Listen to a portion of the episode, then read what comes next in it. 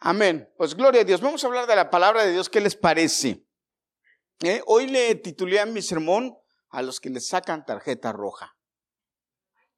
Ay, ay, ay. Así dice mi sobrina Chabelita. Ay, ay, ay. Y entonces, a los que le sacaron tarjeta roja.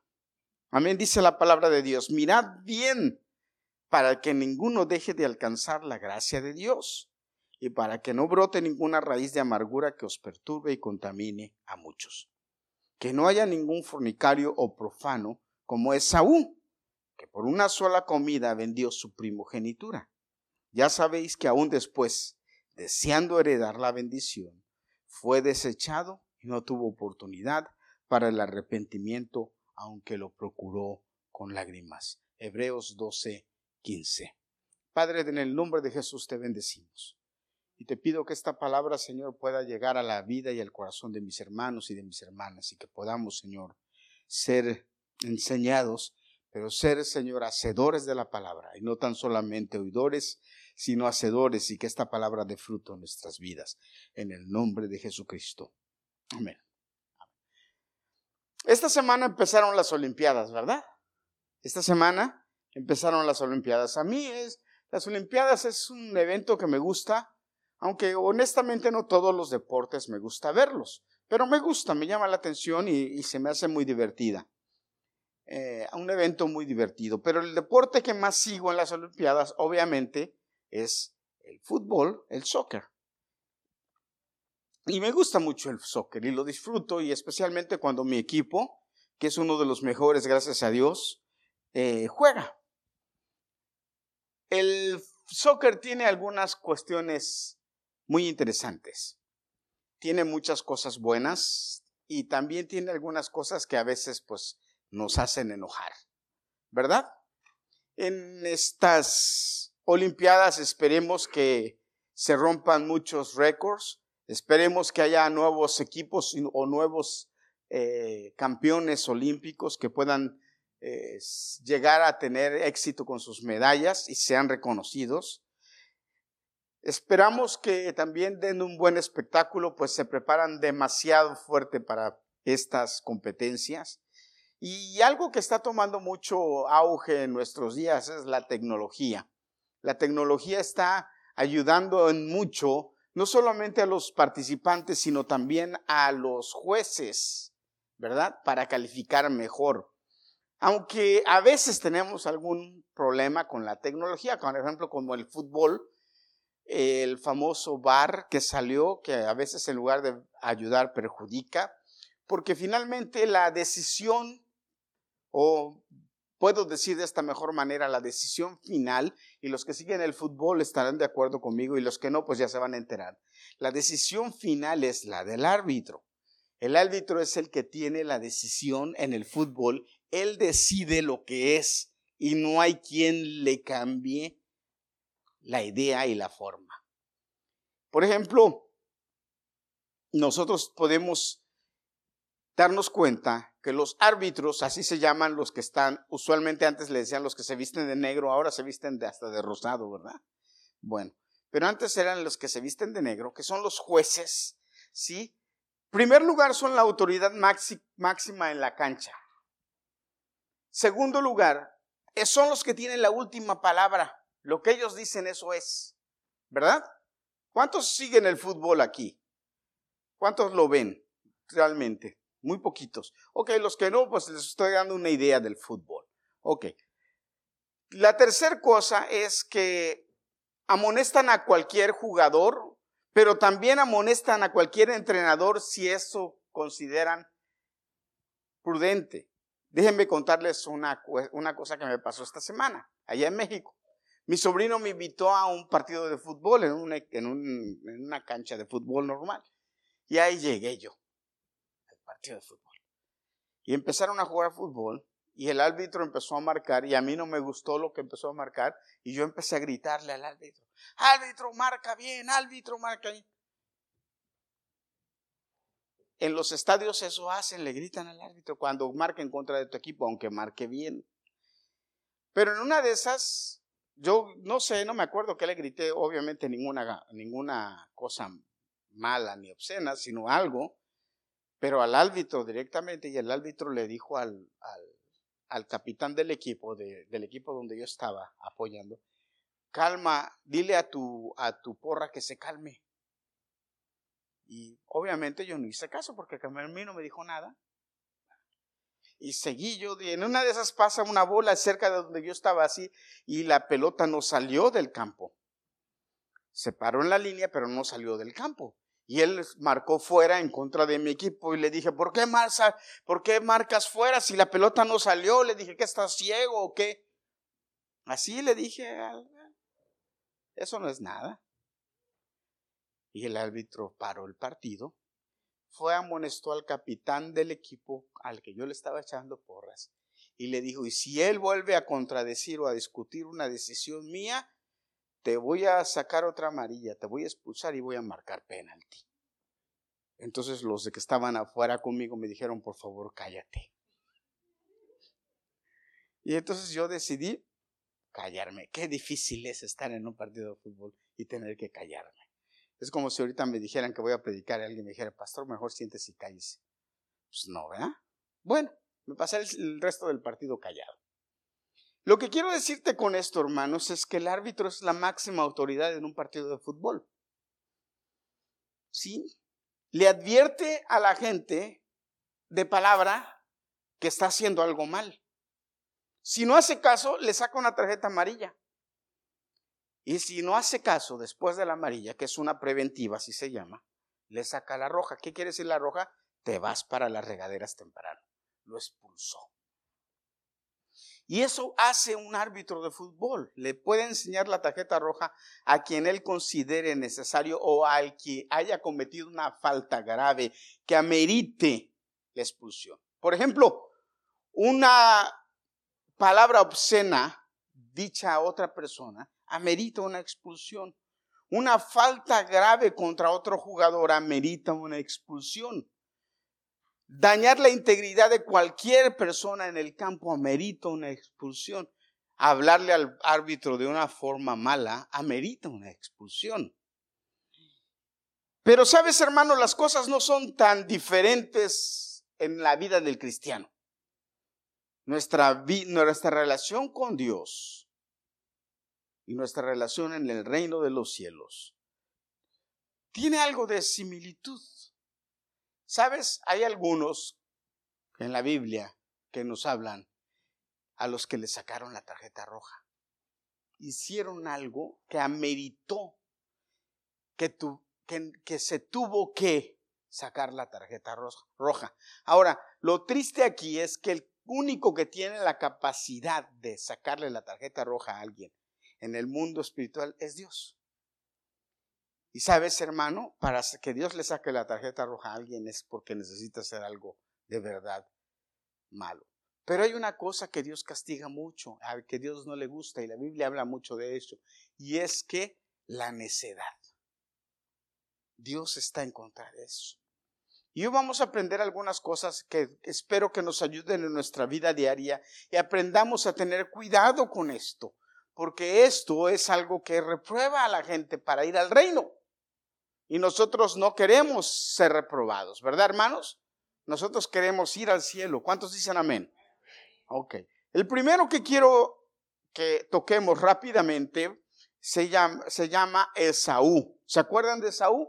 Y esto es lo que acabamos de leer en, en, en, Hebreos, pero la historia completa está en el Génesis. Si nosotros leemos Génesis allá en el capítulo 25, vamos a encontrar qué pasó con Esaú y por qué a Esaú al final le sacaron tarjeta roja. Fíjate, dice la Biblia que Esaú era un cazador de oficio. Pero también dice la Biblia que él era un hombre impulsivo y que se dejaba llevar mucho por las cosas rápidas, por las cosas temporales, por las cosas que realmente no valían la pena. Él hubiera sido feliz si hubiera vivido en nuestros tiempos en donde se podía usar microwave, en donde podías ir a un restaurante de comida rápida. Él era así. Él era una persona que lo que importaba para él era lo práctico y lo ya. Dame. ¿Verdad? Entonces no era una persona que podía tener calma, que podía tener, eh, eh, darse su tiempo para pensar las cosas, sino que todo lo quería rápido. Y sabes, Isaí, eh, Esaú, perdón, hizo el peor negocio de su vida. ¿Cuál fue el peor negocio de su vida? Bueno, que un día su hermano estaba cocinando, dice, en un guiso rojo. Y, y, yo no sé por qué, pero cuando yo oigo un guiso rojo, yo pienso en el chorizo los mexicanos, no sé si, ustedes todos sepan lo que es chorizo, pero yo como mexicano, el buen chorizo, oigan, qué rico es. Y huele, en la mañanita te despiertas con unos choricitos con huevo. Hijo, hermano, sí, es que ya me está dando hambre. ¿Sí o no? Eso es lo que yo pienso. Pero dice que la Biblia que él estaba cocinando un guiso rojo. ¿Mm? Y el hermano llegó del campo, del, de cazar, cansado, Imagínense lo que se iba a tardar en cortar, en destazar, en preparar la carne que había traído del campo. Pero él, ¿qué dijo? Le dijo al hermano, no, no, no, no, no. Yo tengo hambre y quiero comer, hijo, como aquellos que cuando tienen hambre se ponen de mal humor. ¿Cuántos cuando tienen hambre se ponen de mal humor? Híjole, hermano. Dios, ahorita pasan para que por ustedes. ¿eh? Pero sabes, este cuate estaba y le dijo, dame de lo que estás cocinando. Y el hermano que le dijo, Jacob, bueno, te doy de lo que estoy cocinando, pero a cambio de tu primogenitura. ¿Y qué dijo Esaú? ¿Qué me importa a mí la primogenitura? Lo único que me importa es que tengo hambre y quiero comer. ¿Verdad que, que es bien diferente pensar con la barriga que pensar con la cabeza? Hermanos, es bien diferente pensar con la barriga a pensar, hay quienes piensan con la barriga. ¿Sí? Sí. Cuando tienes hambre, estás pensando con la barriga, estás pensando con el estómago. ¿No le ha pasado a usted que el médico le prohibió comer cierta cosa, pero como usted tiene hambre y es lo único que hay, se lo mete? ¿Sí o no? Y, usted, y al médico le dijo que no comiera eso. Pero usted como es que tiene hambre y es lo único que hay, dice, no, pero yo no, yo no voy a ir a comprar otra cosa y prepararlo. Eh, o, yo, no, no, no, tengo hambre ahorita, hay, hay que resolver. ¿Qué problema es, hermanos? ¿Por qué? Porque no somos pacientes, porque no nos damos, no tenemos dominio propio. Y una, y una, una parte del fruto del Espíritu Santo que es el dominio. Y entonces, ¿qué hizo él? Le dijo, sí, no importa, tómala, a mí no me sirve de nada. Y se la dio. Esto le costó a, a Esaú no solamente la primogenitura, sino pasar a la historia como el padre del pueblo de Israel. ¿Qué hizo Jacob? Después Dios se enfrentó, se enfrentó con Dios, tuvo la gracia de Dios, la bendición del Padre y fue él el patriarca del pueblo de Israel. De hecho, el pueblo se llama Israel como él hasta nuestros días. Y dice la palabra en Hebreos que leímos, lloró, lloró cuando el, cuando el padre no le dio la bendición. ¿Se acuerdan? Cuando el padre lo llamó y le dijo, ve hijo, prepárame casa y prepárame uno de, esos guisos que tú sabes hacer. Y la mamá le dijo a, a, a Jacob, no, no, no, no, la bendición no es de él, la bendición es tuya. Ve, yo te voy a vestir, yo te voy a poner la ropa de Él y te voy a poner pieles para que la bendición la adquieras, la tengas tú. Eso no fue la mamá, eso fue el Dios, porque Él despreció lo que le pertenecía por decreto de Dios. Porque Él había nacido primero, Él era el primogénito, pero Él lo despreció y cuando lo despreció, entonces Dios le sacó la tarjeta roja y le dijo, ok, no. Qué triste, ¿no? Que por una decisión rápida mandó a volar lo que le correspondía. ¿Sabes? Las actitudes del después fueron muy malas. Dice que se casó con mujeres extranjeras, mujeres que no eran de la casa de sus padres, y eso hizo enojar también mucho a sus padres. Dice que sus padres vivieron con amargura por eso. Joven, fíjate con quién te vas a casar. Fíjate con quién te vas a unir. porque eso también va a determinar la bendición que tú vas a adquirir. Amén. Y trató de arrepentirse, pero ¿qué? No le sirvió de nada. No le sirvió de nada. Ese es el primero. El segundo, del que voy a hablar rápidamente, se llama Saúl, el primer rey de Israel. En primera de Samuel, capítulo 10 y en el capítulo 11 y 12 y 13 y 14 y por ahí para abajo, encontramos, encontramos mucho acerca de este hombre. Fíjate las características que tenía. Dice la Biblia que cuando Dios escogió a Saúl para rey de Israel, él era el hombre más alto, el joven más alto de todos los hombres en Israel que se paraban todos y se paraban en línea y él les llevaba del hombro para arriba a todos. Entonces imagínense qué tan alto era. ¿Mm? Era un hombre muy alto. Además, dice la Biblia que era muy, buen, muy bien parecido, que no era feo, que era galán, bien así más o menos como yo. ¿Esa risa fue de nervios o de qué? Ah, bien. ¿Eh? Y Dios lo eligió. Ahora, cuando Dios lo eligió, me pregunta, hermanos, es, ¿Dios se equivocó? Era guerrero, muy buen guerrero. Tenía características para ser un buen rey. ¿Qué pasó? ¿Por qué eh, Dios determinó expulsarlo. Lo expulsó de una forma fea. Le sacó una tarjeta roja y lo mandó a las regaderas. Triste fue el final de este hombre. Triste. Y, hermanos, largo. Qué curioso. Dios lo desechó, le sacó tarjeta roja y no se fue a las regaderas. Luego, luego tardó muchos años.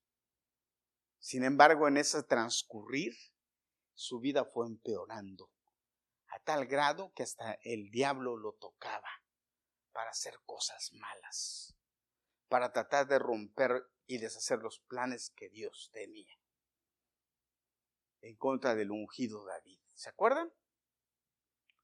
¿Y cuál fue el gran problema de Saúl? Escúchame, hermano. Se tomó atribuciones que no le correspondían, simple como eso hizo lo que no le correspondía hacer. Hizo lo que no le mandaron.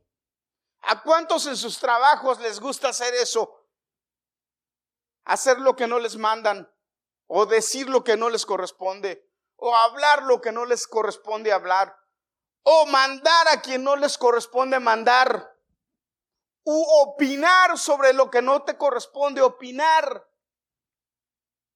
¡Wow! Pastor, ¿pero qué? Sí. No me corresponde, yo no lo tengo que hacer. Eso no es mi trabajo.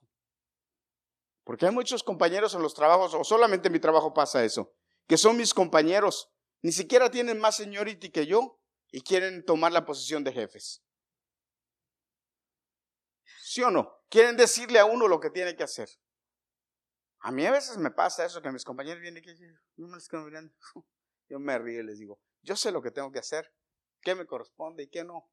Tú haz lo tuyo, no te preocupes por lo mío. Tranquilo. El otro día llegó un compañero, ok, mira, Carminio, ¿qué esto, qué esto, qué Yo trabajo aquí y esta posición la he trabajado por más de siete años. Tú veías lo tuyo, veías donde tienes que hacerlo. A mí déjame. Oh, pero es que te voy a contar. Tampoco quiero saber chismes. No me interesa. Se me quedó mirando, se dio la vuelta y se fue. No, hermano. ¿Qué le pasó a Saúl? El profeta le dijo, ve, porque vas a ir a la guerra. Pero antes de ir a la guerra, yo voy a ir allá y te, me voy a juntar contigo y voy a ofrecer sacrificio a Jehová. Tú espérame. Espérame. ¿Qué era lo único que tenía que hacer él? Esperar. Pero ¿y qué? Igual que Esaú, no pudo esperar. ¿Qué pasó? Él dijo, no viene el profeta Samuel y yo ya estoy apurado. Ya estoy apurado. Ya tengo que ir a la guerra. El pueblo se me está alborotando. Tengo que quedar bien con el pueblo. Como todos los políticos de hoy en día. Tengo que quedar bien con el pueblo antes de quedar bien con Dios. Ojalá hicieran algo así. Y entonces, ¿qué pasó? Dijo, tráigame animal que yo voy a ofrecer holocausto. Y se puso a ofrecer holocausto. Algo que solamente al sacerdote le correspondía. Y cuando llega Samuel y dice, ¿qué es esto que vuelo? ¿Qué es esto que está pasando? Y le dijo, ¿por qué estás desobedeciendo? ¿Por qué? Y vino esta frase tan famosa que todos los jóvenes deben saberlo y todos los que decimos que somos cristianos debemos tenerla presente. Esta palabra, hermanos, que es muy importante en el Evangelio, que esto, si tú sigues esto, tu vida en Cristo va a ser exitosa. ¿Se agrada a Dios más de qué? De la obediencia que de los holocaustos. Se agrada a Dios más de la obediencia que del sacrificio. Te lo voy a poner a nuestros días, porque hoy no, en estos días no hacemos holocausto, No, no agarramos animalitos ni los matamos, ni pobre de los judíos, que ni ellos pueden, ni es su única forma de salvación. Pero te lo voy a, te lo voy a, ah, te lo voy a, como dicen las, las Biblias, te lo voy a poner a nuestros días se agrada a Dios más de que le hagas caso a tu papá y a tu mamá en lo que te dicen a que vengas a cantar aquí a la iglesia. ¿Me escuchaste? Hermano, ¿cuántos dicen amén? Te lo voy a poner más duro. Se agrada a Dios más de que obedezcas a tu jefe en tu trabajo a que vengas a cantar aquí a la iglesia. Porque la obediencia la obediencia a Dios primero y después a nuestras autoridades es la mayor forma de adoración que hay. ¿Cuántos dicen amén? La obediencia es la mayor forma de adoración que hay. Gloria a Dios, pues. Y este Saúl le sacaron la tarjeta roja por desobedecer. Miren, en el fútbol se comete una falta y le dice el árbitro, ponga la bola ahí, la marca, marca este. Y hay quienes se han atrevido a borrar la marca y a mover el balón y si el árbitro los ve, ¿qué hace? No los expulsa, pero le saca una tarjeta amarilla. No lo vuelvas a hacer. El balón va ahí. Y si a ese se le ocurre volverlo a hacer, lo expulsa, sin problema. ¿Por qué? Por desobedecer. Al portero le dice saca. Y hay porteros que cuando van ganando se hacen, ¿eh? se hacen que se hacen, que les habla hasta Los Ángeles y se voltean así por y el balón por allá el árbitro le dice saca y él no, no saca ¿qué hace el árbitro? ahí lo amonesta tienes que sacar vamos saca y, el árbitro ese que les digo que casi me expulsa a mí les, yo me di cuenta que al final iban ganando 1-0 y cuando iban a sacar de banda les contaba 5, 1, dos, y si no sacas a los cinco, te amonesta por hacer tiempo. Porque obedecer es una parte muy importante de nuestra vida como cristianos. Tenemos que obedecer. Tenemos que ser personas que obedezcamos. No debemos subestimar las palabras de Dios. No debemos subestimar lo que Dios nos dice. No debemos subestimar lo que Dios nos ordena. No debemos subestimar lo que Dios nos manda, debemos ser obedientes a la palabra de Dios. Pero hermanos, ser obedientes a la palabra de Dios implica ser obedientes a nuestros padres, implica ser obedientes a nuestras autoridades, implica ser obedientes a las reglas que se estipulan. No podemos decir que somos obedientes a Dios cuando rompemos las reglas que hay establecidas. ¿Cuántos dicen amén? Debemos ser respetuosos. de las reglas. Cuando manejamos, por ejemplo, manejando, ¿verdad? ¿Cuántos de nosotros rompemos las reglas cuando vamos manejando? Ay, Señor bendito.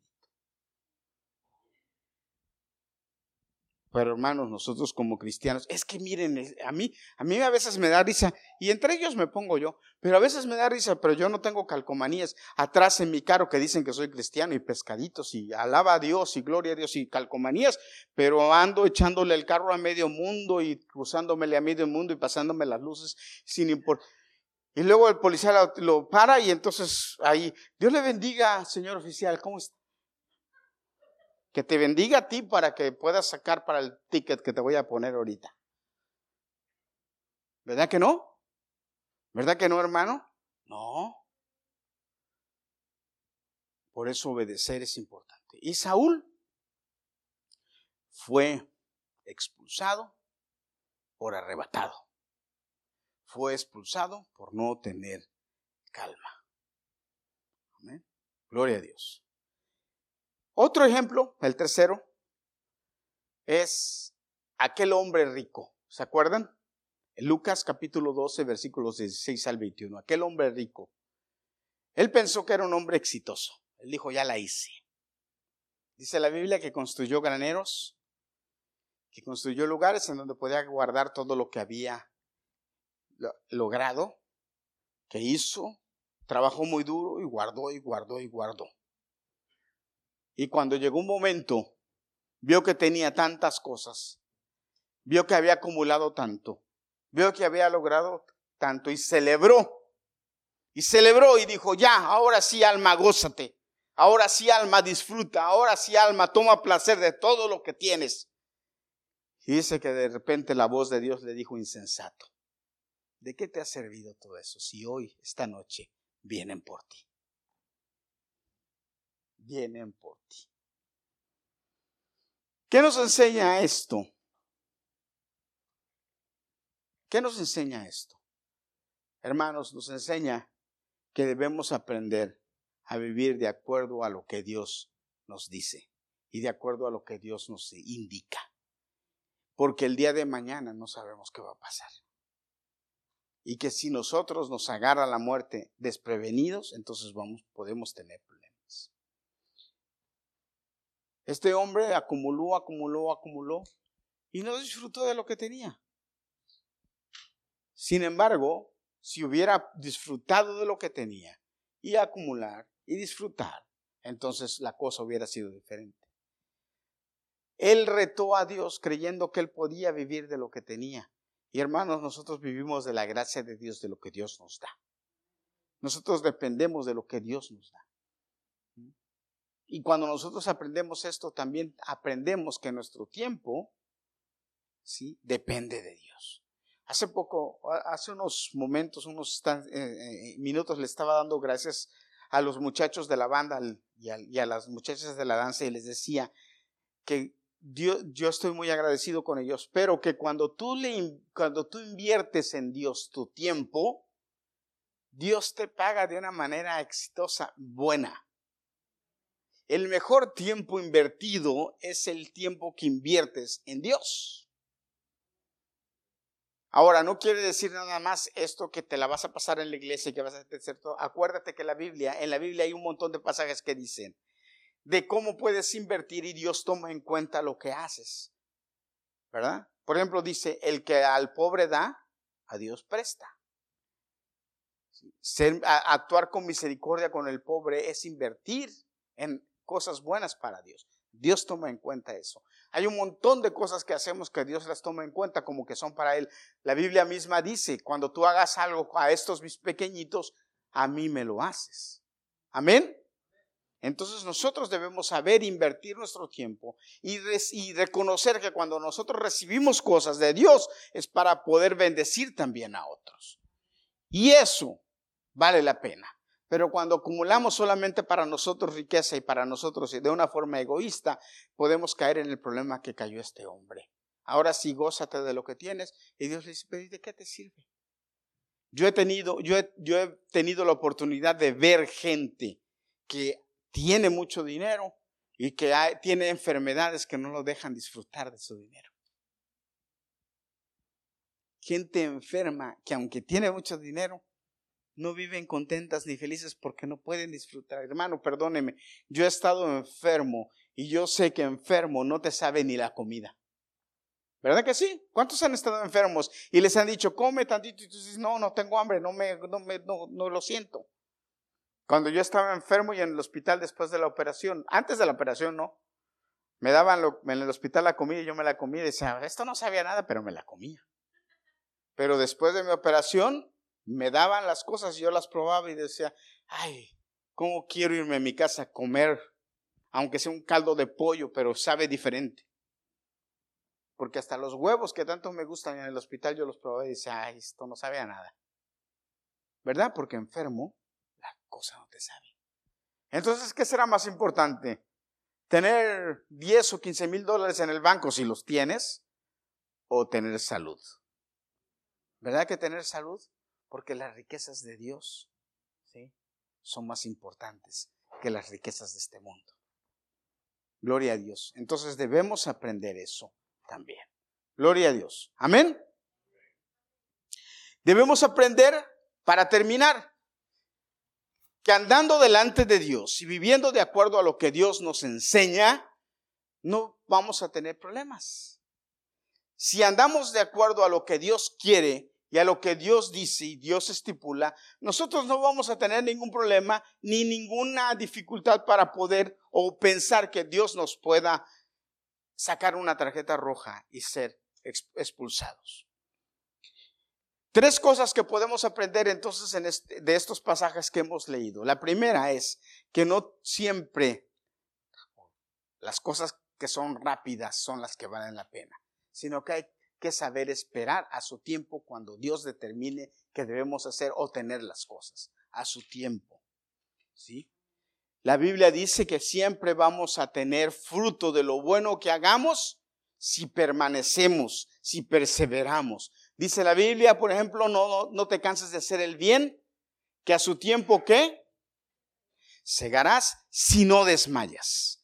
No te canses de hacer el bien, que a su tiempo no es luego, luego, es a su tiempo. ¿Cuánto tardará ese a su tiempo? ¿Cuánto tardará? Hermanos, créame, a veces no tarda mucho, pero a veces sí tarda mucho. Pero llega, pero llega. Pero no, entonces no podemos ser como Esaú, que queremos las cosas rápido, porque ahí es donde se va la bendición. Te voy a poner un ejemplo rápido. ¿sí? Hay pastores que ya me quiero casar, entonces con el primero que llegue con eso me caso. Ya te amolaste. ya te amolaste. ¿Por qué? Porque así no es la cosa. ¿Eh? Dios tiene algo para ti, espéralo, con calma. Las decisiones importantes se deben tomar con calma, con prudencia, con tiempo. ¿Verdad que han oído por ahí que dicen, no tomes decisiones cuando estás enojado? No tomes tampoco decisiones cuando estás bien feliz, porque vas a tomar malas decisiones. Toma las decisiones cuando estés tranquilo, bien consciente. Entonces ahí es que decides. Alguien me decía hace poco, oh, es que a mi esposa, ¿verdad? Me comentabas, es que no quiero comprar una casa y después arrepentirme y decir, compré la casa equivocada. Hermanos, si comprar una casa necesita tiempo para no equivocarte. Todos los que tienen casa, ¿verdad que saben? ¿Verdad que es así? Tiempo para no equivocarme. No arrepentirme después de decir, ching, compré la casa equivocada. No, tiempo. A ver si esto es lo que realmente Dios quiere que compre. La bendición que Dios me va a dar es esta. ¿Cuánto más con un novio, con una novia, con un esposo, con una esposa? Con un trabajo, decisiones importantes con un carro. Cuánto y más con Cristo. Decisiones correctas. ¿Cómo? Consúltale a Dios y espera. Consúltale a Dios y espera. Que Dios te va a guiar y te va a enseñar. Amén. Sé obediente. Sé obediente. Porque el ser obediente te va a acercar a Dios. El ser obediente te va a dar buenos resultados.